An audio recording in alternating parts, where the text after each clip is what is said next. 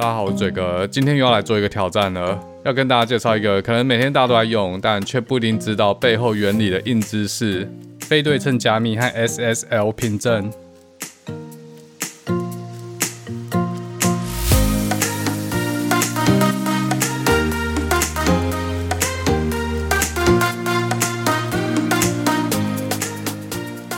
欢迎大家回来打特嘴哥地图炮，我是嘴哥。在想这一集要讲什么内容的时候，熊熊发现好像已经很久没有讲跟自己本业相关的内容，就跟科技有关的内容，所以今天就来讲一个跟密码学有关的知识。那这是关于一套大家每天都在使用的技术。你每天打开浏览器上网，主要的大型网站都使用这套技术。他说复杂不复杂，但你要说它简单又有点复杂，在没有使用白板或图解的情况下，好像有点难讲清楚。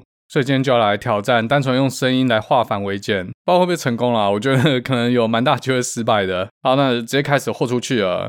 不知道大家有没有想过一个问题，在网络购物的时候，自己的信用卡资讯是怎么在传输中被保护的？好，那我们这边先退一步来想这个问题。假设你今天在百货公司买了一台 Vitamix 果汁机，然后在付账的时候拿出了你的花旗银行钻石卡。如果这个店员有过目不忘的本领的话，他是不是有可能在零点一秒内记下这十六码信用卡号、你的名字、信用卡到期日，还有信用卡后三码？这绝对有可能嘛，因为这些资讯都直接写在信用卡上面，所有人都看得到。只是能不能在这么短时间内把它背下来，其实也不用这么好的记性啊。如果旁边有一台录影机在录影的话，他只要把这个信用卡正反面在镜头前面晃一圈，回去之后再回放这些录像，把资料抄下来就好了。其实就跟你在家做网络购物，然后把信用卡号输入你的电脑，然后透过网络送出这笔订单，外加你的付款资料。是差不多类似的剧本，从你的电脑到电上伺服器中间所有经过的节点，都有机会看到这笔订单的内容。若这笔订单的内容是用明码来传递的话，所以明码就是有意义的内容。中间截到这笔资料的人可以很清楚的知道，哦，这就是十六位数的信用卡号。好，这边再举一个例子好了。现在台湾大多数人应该都有在用 Line 吧？在 Line 以前，可能有些人用过 MSN。如果你够老的话啦，呃，那个 MSN 和 Line 中间是不是还有一个过渡的软体？其实我也忘了是 Facebook 吗？Anyway，不管，反正 MSN 之前还有很多啊，什么 CICQ、即时通，甚至更早的 ICQ。早期这些通讯软体其实都蛮不安全的。假设你想要传自己的性感照给男朋友好了，这组照片在网络上通过的每一个节点都可能被人家截取，而且大家都可以看得到那张照片。因为这些早期的通讯软体在传递资料的过程中是没有加密的。好，那什么是加密？这边讲仔细一点好了。加密就是把资讯变成一组密文，只有在沟通的两端知道怎么去解读这个密文。中间就算被其他人或者像骇客截取到这组密文，他们也不会知道密文内容是什么。就拿刚刚那个在百货公司用信用卡买打果汁机当例子好了，那你的信用卡要怎么加密嘞？呃，随便讲一个很简单的方法，把这十六码信用卡号当成是一个十六位的数字，然后当初在申请信用卡的时候，银行跟你又默认了一组数字，比如说九四八七，但这数字不会写在信用卡上面，就你自己心里知道，然后银行那边知道，然后没有第三个人知道，真正的信用卡号就这十六位数再加上九四八七，所以你在加入要使用这张信用卡，就要自己做一些计算。这有点麻烦，但当你在百货公司使用它的时候，就让店员偷偷干走你的信用卡号，但他也没办法用，因为他不知道加多少数字进去才是真正的信用卡号。如果把这个概念套用到网络购物，大家知道在电脑世界所有东西都二进位，不是一就是零。所以你的整笔订单，包含你买了什么东西，你的信用卡资讯、你的名字、地址这些东西，对电脑来说就是一堆一和零。在没有加密的情况下，任何人都可以把这些一和零再回复成能看得懂的资讯，就会发现这是一笔含有信用卡号的订单。但是如果把这些一和零加密，比如说加上一个二进位的九四八七。就会让整组资讯变成一个没有意义的字串，无法回复成人看得懂的资讯。经手这一笔加密资讯的网络节点就不会知道这是一笔订单。那如果有个骇客在这个节点上窃听的话，他就也不会知道你的信用卡号是多少。刚刚这个方法就叫对称加密，也就是说加密和解密是用同一个手段。呃，说手段好像有点抽象，我这边再举一个例子好了。这种对称加密其实在古代的战场上就很常用了，像三国时代，什么时候军队要进攻啊，粮仓在哪？如果这些军事机密在传递过程中都是用明码来显示的话，那个传令兵如果被抓到，那不就泄密了吗？竹简一打开就读懂了吗？在店里面，大家可以看到古代有很多种加密方式，比如说书信里面就写了一组数字，写信和收信人都有一组数字转换表。信上面裸写十六之五，就说你要去查《金瓶梅》第十六页第五个字是什么，要同一版《金瓶梅》哦，不然不同版《金瓶梅》可能第十六页第五个字是不一样的。透过这查表方式，把数字转换成文字啊，但三国时代是没有《金瓶梅》的。这些方法还有很多啦，大家自己想可以想到一堆。在网络的世界也是一样的做法，像是 AES 啦、Salsa 两栋、RC 五、RC 六，太多了。在密码学里面，加密和解密的方式会被称为钥匙。加密就是拿一把钥匙把这个资讯上锁，解密就是拿一把钥匙把这个资讯再解锁。那对称加密就是加密和解密都用同一把钥匙。刚那本《金瓶梅》就是使用对称加密技术的一把钥匙，呃，或者说两把啦，因为有两本嘛。有这个加密技术，这样就可以确保中间人无法读懂在网络上传递的这些资讯，实际上内容是什么东西。只有钥匙的持有人可以把这些资讯还原。好，那今天就跟大家讲到这边，我们下次再见喽。干，怎么可能有这么简单？这么简单，我讲个屁哦！好，给大家一秒钟想一下，对称加密在网络的世界中有什么弱点？在古代的战场上，友军和友军各自的这两位领导人可以面交那本《金瓶梅》，但在网络的世界，你很难做到啊！你怎么可能跟每个电商、每一个网站、每一个通讯软体，你都去实体店面面交这个加密或解密的钥匙，然后再回家把它存在电脑里面？这样子不还有人要上网买东西吗？好，那如果不这样做要怎么做？如果电商也透过网络把钥匙传给我，这样加密解密还有什么意义？如果中间节点有人在窃听的话，他同样也可以拿到那本钥匙。如果在古代的战场上，钥匙也同样透过传令兵来送快递。啊，如果传令兵被抓到，加密和解密的方式不就也被敌人知道了吗？那这怎么解决嘞？所以现在来讲非对称加密。假设现在有一道锁，然后这道锁配了两副不同的钥匙。如果用钥匙 A 来上锁，就要拿钥匙 B 才打得开。相反的，如果用钥匙 B 上锁，就只能拿钥匙 A 才打得开。同一把钥匙不能解锁自己上的锁，这样有什么好处嘞？好，那现在嘴哥身为皇帝，在这个两把钥匙里面保留了一把钥匙作为私人使用，叫做私钥，然后把另外一把钥匙打了好几份，分发给不同的军事单位，叫做公钥。当这些单位要做任何军事部署或者军事行动的时候，都要给我回报，而且还用这把公钥来加密回报的内容，然后再透过这些传令把加密过的内容再送回来给我。因为这些内容只有我这把私钥可以解锁嘛，所以全世界就只有我看得懂。假设在运送过程中有一把公钥被敌方干走了，他们还是无法用公钥来解锁那些用公钥来加密的资讯。这就让加密用的钥匙可以透过网络来传递。作为一个消费者，用电商给你的这个公钥来加密你的订单内容，那也就会只有这个电商可以去解密你的订单内容。中间那些骇客都吃瘪了。那这就是所谓的非对称加密。非对称加密的算法有很多，像 DSA、RSA、DH。那今天就稍微讲一下 RSA 算法好了。呃，其实我也只懂 RSA 啦。RSA 这个非对称加密的算法算是现在比较热门的一种。它算是一个数学应用，那后面有很多数学的证明。这个算法是一九七七年由 MIT 三个数学系的教授共同开发出来的。他们三个都不邀功啦，所以这个算法名称就由他们三位的姓氏组合而成：Rivest、Shamik 和 Edmond，刚好就是 RSA。好，首先这个算法需要知道什么是指数，这应该没问题了吧？大家看知道质数是什么吧？如果真的不知道的话，后面也不用听了啦。所以质数就是一个只能被自己和一整除的数，像是七和十一，那六就不是了嘛，因为六可以被二和三整除。好，那现在要提到一个数学定理，叫欧拉定理。欧拉定理里面有一个欧拉函数，欧拉函数在算什么？给一个数字 n，在小于 n 的所有整数里面有多少个正整数跟这个 n 互质？好，给大家想一下，刚才上面那句还在讲啥小？帮大家复习一下国中数学，两个数字互质是什么意思？当两个数字互质的时候，它们两个的最大公因数是一，也就是说这两个数字之间除了一之外，没有其他的公因数。好，不要问什么是公因数，再问下去很可怕。好，这边直接举个例啦，如果 n 等于四的话，把四输入这个欧拉函数就可以得到二。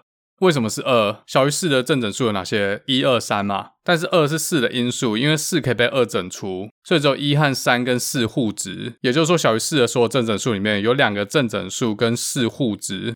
透过欧拉函数，我们可以很快知道答案就是二。那如果这个 n 是一个质数呢？那很明显答案就会是 n 减一个嘛。比如说 n 等于七，那小于七的所有正整数里面就会有六个正整数跟七是互质。为什么？因为七已经是质数啦啊，所以小于七的所有正整数都跟七互质，也就是一二三四五六六个。再来，欧拉函数还告诉我们，假设一个数字可以被分解成两个数字相乘，比如说三千两百三十三刚好可以分解成六十一乘以五十三，六十一和五十三就是三千两百三十三的两个因数。如果这两个因数刚好又互质的话，在这个特定条件下嘞，如果想要知道小于三千两百三十三的正整数里面有几个数字跟三千两百三十三互质，你就只需要去把六十一和五十三各自丢到欧拉函数，然后把得到的结果相乘，就刚好会是答案。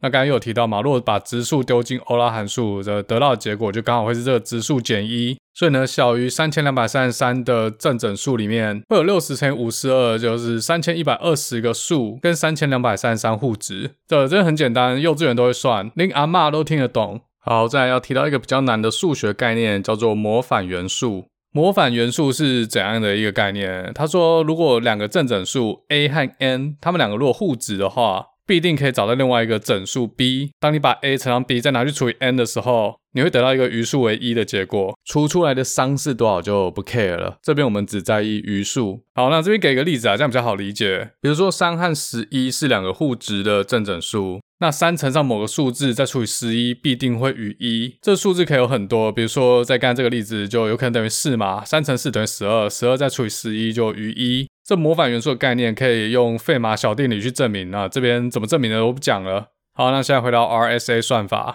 这算法刚好就利用刚才提到欧拉定理，还有这模反元素的概念。首先要先找两个质数，那就用刚才的例子，六十一和五十三，刚好两个都质数，两个相乘得到三千两百三十三，丢到欧拉函数得到三千一百二十。因为三千两百三十三是用两个质数组成的，所以要算欧拉函数就变得非常简单，很快。各自减一轴相乘，有没有设计的非常巧妙？Shibech，再来套用刚才讲的模反定理。我们先选一个数字，那这个数字跟三千一百二十是互质的。三千一百二十就是把刚才三千两百三十三丢给欧拉函数得到答案，这前面讲过了。那边先随便选个数，就选十七好了。十七是一个质数嘛，所以把三千一百二十拿去除以十七，如果不整除的话，那十七就可以用，就代表他们两个互质。根据模反元素的概念，我们一定可以把十七乘上某个数，得到的结果再拿去除以三千一百二十，会余一。这个数字可以透过尤拉定理来找到，像两千七百五十三。好，像我们有五组数字了，大家听清楚哦。首先是两个质数六十一和五十三，相乘之后得到三千两百三十三，这是第三个数字。还有刚才根据模反元素这个概念得到了十七和两千七百五十三，利用这五个数字可以打造出两把钥匙。第一把钥匙是三千两百三十三和十七这一对数字，那第二把钥匙是三千两百三十三和两千七百五十三这一对数字。好，那我们现在可以拿第一把钥匙对某项资讯做加密，在电脑世界，所有的资讯都可以把它捏一捏、揉一揉，变成一个正整数。那 RSA 算法要求这个被揉出来的正整数要小于刚刚这个三千两百三十三。当然，在真实的情况，我们会用两个很大的指数相乘。因为通常越长的资讯揉出来的数字会越大，用两个很大的指数就可以让这些需要加密的资讯大小不会受限，这是其中一个原因啊，但不是主要原因。毕竟原始资讯可以被拆成好几个小资讯再加密就可以了。那这个主要的原因最后面会提到。好，这边先不管那么多啊，假设你的信用卡最后被揉成六十五这个数字。接着，先要利用第一把钥匙对六十五这个数字做加密。加密的方式就是六十五取十七次方，再除上三千两百三十三，这两个数字就是刚才讲的第一把钥匙的内容，会得到一个商，还有余数，余数是两千七百九十。那这个两千七百九十就是密文，就加密过后的数字，你就可以把这个密文丢给电商。电商拿到两千七百九十之后嘞，他要对它进行解密，也就用刚才提到另外一把钥匙。要怎么解密嘞？也很简单，就是把两千七百九十取两千七百五十三次方，然后再一样除以三千两百三十三。那这个两千七百五十三和三千两百三十三就是第二把钥匙的内容嘛。好，那到这边大家来猜，这个除法最后的余数会是多少？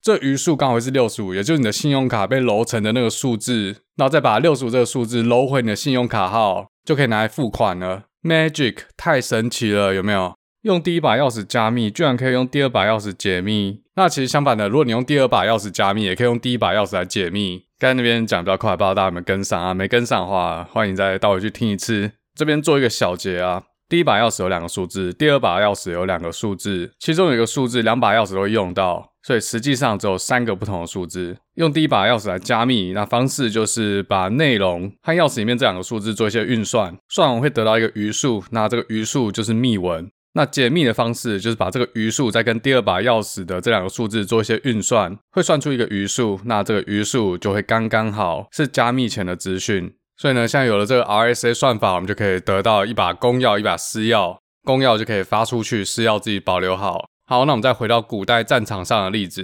之前提到有了非对称加密的技术，驻扎在外的军队用公钥加密了信息之后，只有持有私钥的我才看得懂。就算这把公钥在运算途中被敌人干走，他们也无法破解用公钥加密的信息。除了这一点优势之外，还有另外一个好处：当我要给这些驻扎在外的军队发讯息的时候，我可以先用我的私钥加密，这些军队收到的密件，再用他们的公钥解密。因为私钥只有一把，如果他们成功的用公钥解密了这个密件，就代表这个密件是我本人发出来的；如果用公钥解密失败的话，就代表这个可能是敌方发出来的假密件。不过这样就万事 OK 了吗？聪明的听众应该知道有一个 bug 了吗？如果敌方拦截到投出去的密件，他们也可以用干来的公钥去解密，就知道我跟边境部队下达怎样的命令。所以在这情况下，就只有单向沟通是安全的，另外一个沟通方向是不安全的，密函内容还是有可能被敌方窃取。好，那这怎么办？我相信应该有些人有想法了啦，就让驻扎在外部队也依据非对称加密来打造一组钥匙，自己留了私钥，然后把公钥寄给我，这样就有两组成双成对的钥匙，发信息加密都用公钥，那收信息就用私钥。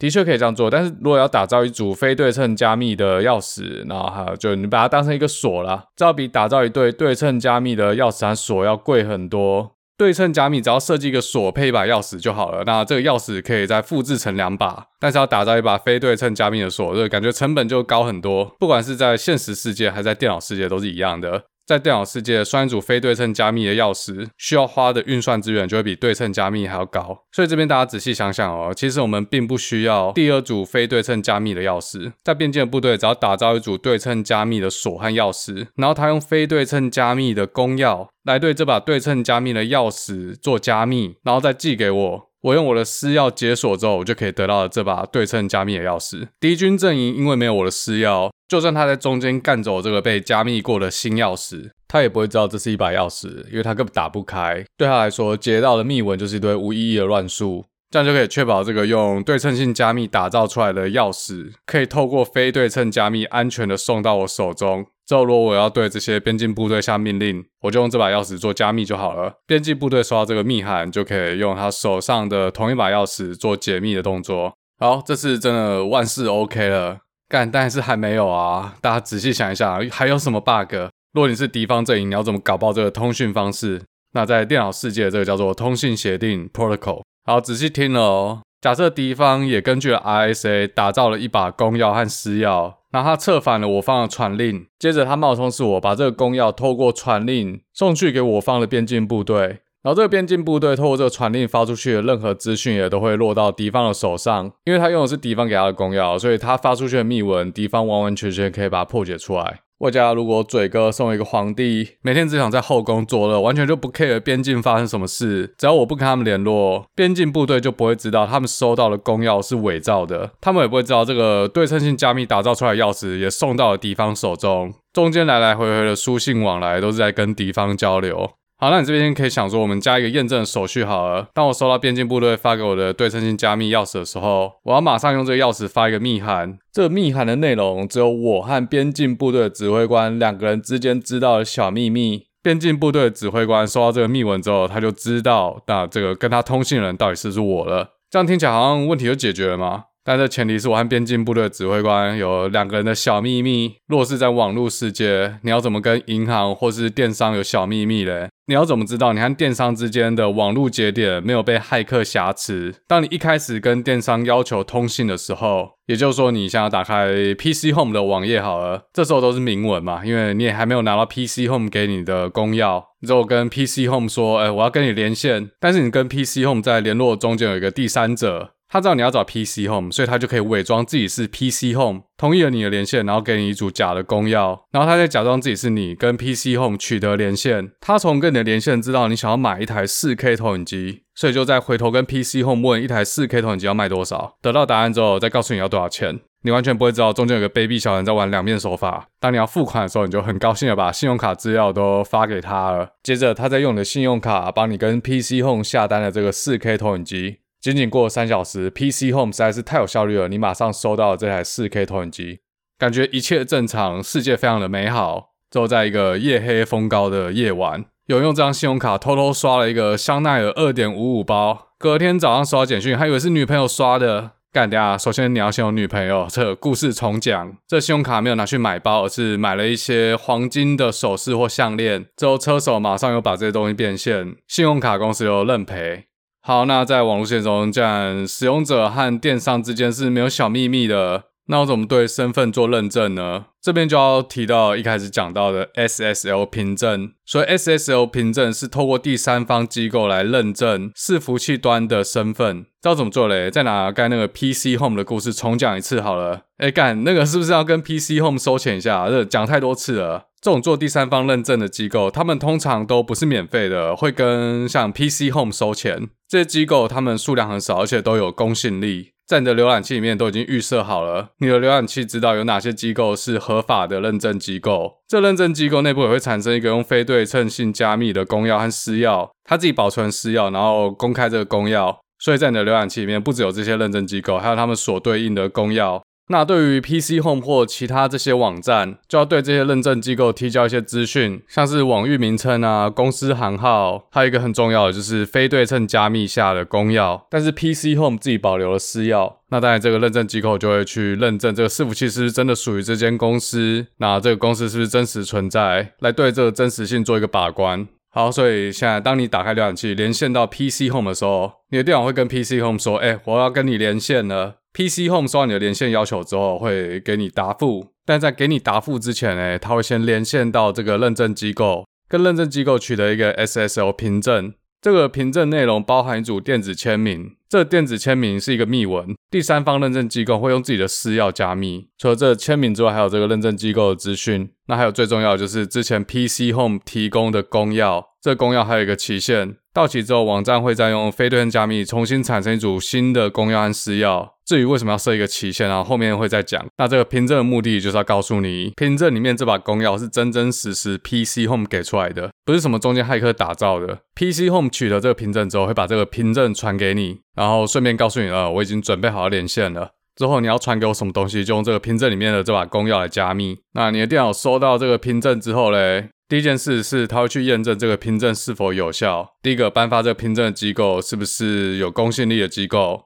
这里的浏览器已经知道了，所以不要随便去注册那些不知名的认证机构。在浏览器会用这个之前提到的认证机构发出来的公钥去解密电子签名。把这个电子签名和浏览器已知的签名做比对，那这边还有一个防篡改的验证啊，要用到 hash，但我这边就先不讲了。比对一切无误之后，就知道这个认证真的是这个第三方认证机构发出的，就代表这个凭证里面的公钥的确是 PC Home 的公钥哦。还有前提是这个公钥还没有过期啊，如果过期的话，这连线就要重来，要重新拿到新的凭证，拿到新的公钥。有这个公钥之后嘞，剩下程序就跟之前一样了，你的电脑会使用对称性加密产生一组密钥。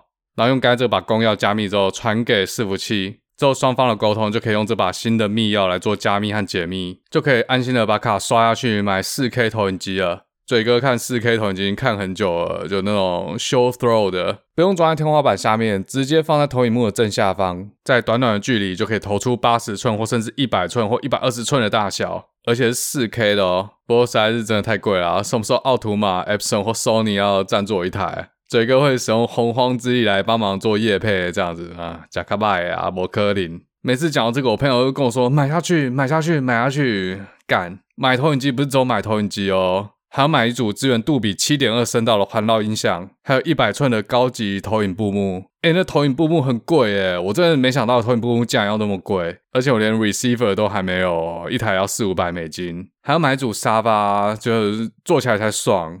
我家的这个预定 media room，除了我的办公桌，其他地方都还是空的。所以，哎、欸，这个是整套，不是一台投影机而已。扯太远了，不过许这个愿应该是没有什么机会啦。好，那以上这些就是你在做网络购物的时候，你的信用卡资讯是怎么被保护的。其实不止信用卡啦，所有的网站如果是 HTTPS 开头的，如果你用 Chrome 的话，就是你问网址前面会有一个锁头。当你在上这些网站的时候，双方的资料都是有加密做保护，那就可以比较安心。到了二零二一年，几乎所有大型网站都已经是用 HTTPS 这个 protocol，但是还是有一些旧的网站或旧的网络应用用的是 HTTP，也就是说你的资料都没有经过加密，都走的是明文。在上这些网站或使用网络服务的时候，你就要自己知道，不要在上面提供你个人的敏感信息，因为中间可能有一个卑鄙无耻的贱人在看着你。好，那刚有说这个 expire 的问题，就那个公钥会过期。为什么公钥会过期嘞？其中一个原因就是这些非对称加密并不是绝对安全的。为什么这么说嘞？比如说刚才提到了 RSA 算法，呃，大家应该还记得吧？才过没几分钟，就先产生两个质数，然后把这两个质数相乘，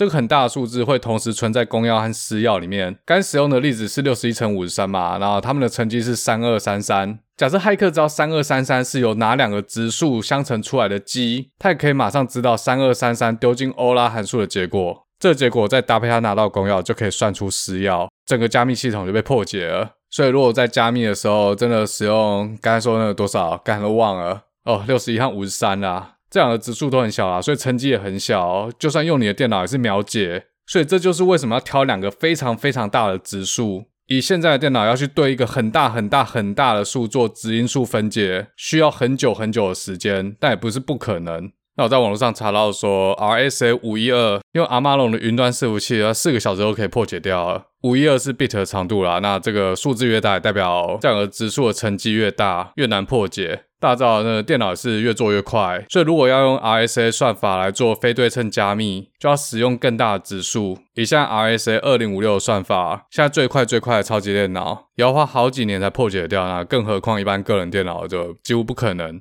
但是既然有机会破解掉，我们就要在它可能被破解掉之前，换一组新的公钥和私钥，让这些骇客就算破解了私钥，也已经过期不能用了啊，重新来啦。所以呢，总来说，这个 RSA 非对称加密并不是没有方法破解，而是现在还需要花很长的时间才破解掉，所以它相对来说是非常安全的。直到有人发明了量子电脑，二零一九年十月的时候，Google 宣布达成了量子霸权。他们宣称自己的量子电脑和演算法可以在两百秒内用五十三个 qubit 破解掉一般电脑要花一万年才能破解掉的加密算法。诶，这个消息出来，大家都想要吃手手。量子电脑来破解质因数分解的算法有很多啦，像 Shor's algorithm。但这又是另外一段故事了，比今天讲的内容还要更硬、更复杂、更玄，牵扯到量子力学啊里面的 qubit 的叠加态。不过量子电脑离实用还有一段距离啦，也没有那么快。现在技术最好应该是 IBM，但是中国追得很快，量子电脑应该会是下一个三十年大国争霸权的主要战场之一。好，那这集不知道嘴哥有没有挑战成功，希望大家有跟到现在。isa 算法非常简单，幼稚园小朋友都算得出来，但是要想到可以利用欧拉定理和模反元素套在一起，可以变成非对称加密算法，哎，看这蛮屌的。落到这边，你已经忘了 RSA 的原理，也忘了什么是 SSO 凭证。那恭喜你，你已经学会了太极拳，你已经知道 HTTPS 这个 protocol 是相对安全的通信协定。其实 Podcast 后台数据都可以看到有多少趴的人在什么时候 drop off，什么时候转台。那这一集我就来观测个十天十五天看看，之后再 po 在 IG 上面跟大家回报一下。希望这一集里面提到一些治安小常识可以帮助到你。那我们就下次再见喽。